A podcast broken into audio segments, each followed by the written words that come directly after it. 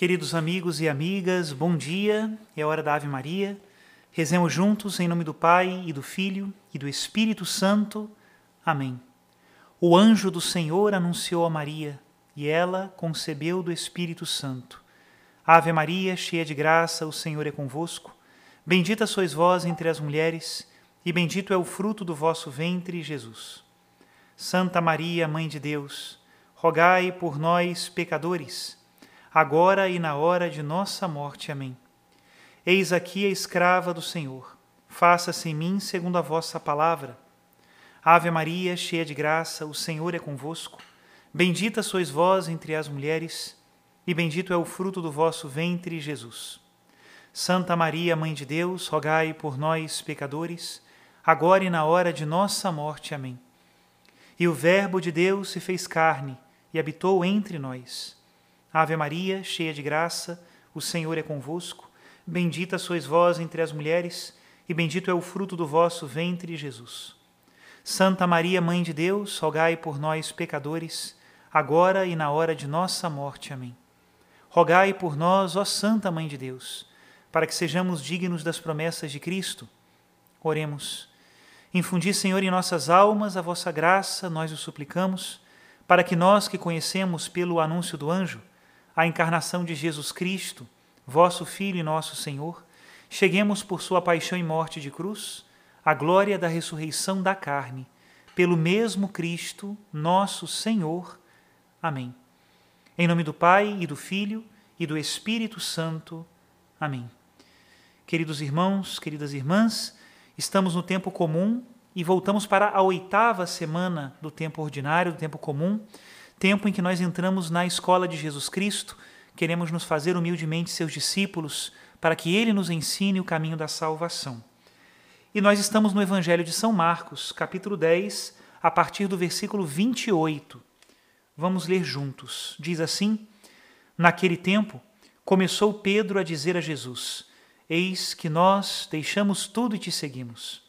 Respondeu Jesus: Em verdade vos digo: quem tiver deixado casa, irmãos, irmãs, mãe, pai, filhos, campos, por causa de mim e do Evangelho, receberá cem vezes mais agora durante esta vida casa, irmãos, irmãs, mães, filhos e campos, com perseguições, e no mundo futuro a vida eterna. Muitos que agora são os primeiros serão os últimos, e muitos que agora são os últimos serão os primeiros.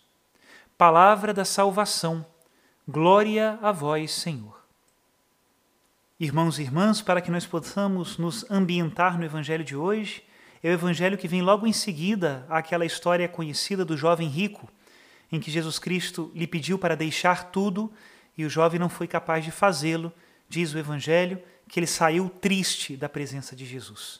E então, imediatamente depois, Pedro diz a Jesus: Olha, eis que nós deixamos tudo e te seguimos. O que, que nós vamos receber com isso, né? É interessante que Pedro entende que não é suficiente deixar tudo. Também é necessário seguir o Mestre. Deixar tudo sem seguir a Jesus não vale de nada. Deixar tudo por Jesus, isso sim, tem muito valor. E não é deixar tudo no sentido de não ter mais as coisas. Algumas vocações, sim, têm essa exigência.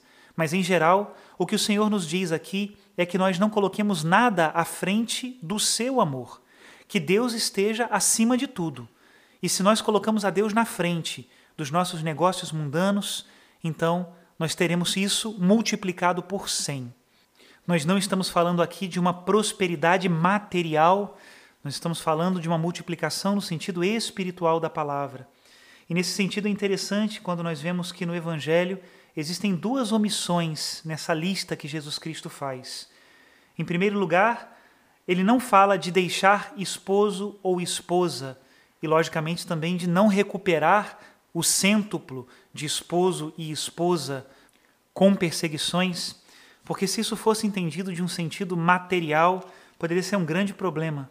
Desfazer famílias, por exemplo, ou então entender que depois nós vamos ter cem esposas, como algumas religiões por aí prometem. Não é essa a mensagem de Jesus Cristo. Uma outra omissão interessante é que Jesus Cristo fala de abandonar mãe, pai e filhos. mas depois, na hora de receber, ele somente diz mães e filhos. Não fala de pais. Isso porque é uma referência clara a que pai nós só temos um, aquele que é o pai do céu. Por isso não podemos ter mais de um pai com perseguições, mas seremos somente filhos de Deus.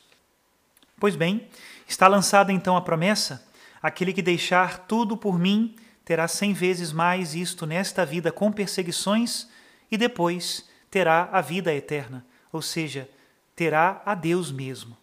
Essa é a promessa de Jesus Cristo para aqueles que o colocam como o seu maior bem e o seu maior tesouro neste mundo.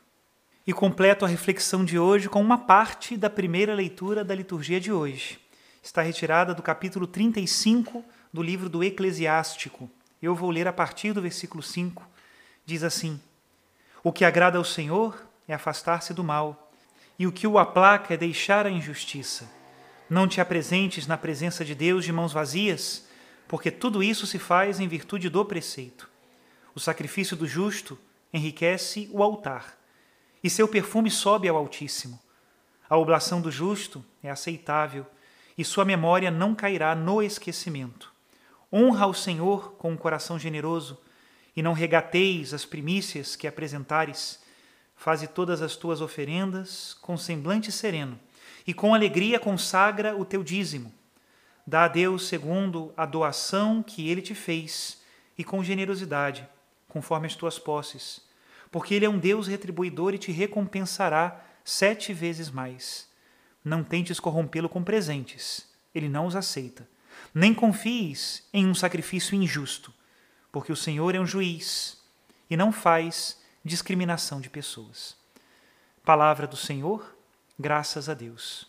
Que Deus nos dê a graça da generosidade. Aquele que é generoso se assemelha ao coração de Deus e na própria generosidade já começa a ter a sua recompensa. Porém, a recompensa será cem vezes mais nesta terra, com perseguições e depois a vida eterna. Se fôssemos mais generosos, o mundo seria melhor e a nossa santidade logo. Que Deus abençoe a todos pela intercessão da bem-aventurada Virgem Maria. Em nome do Pai, do Filho e do Espírito Santo. Amém.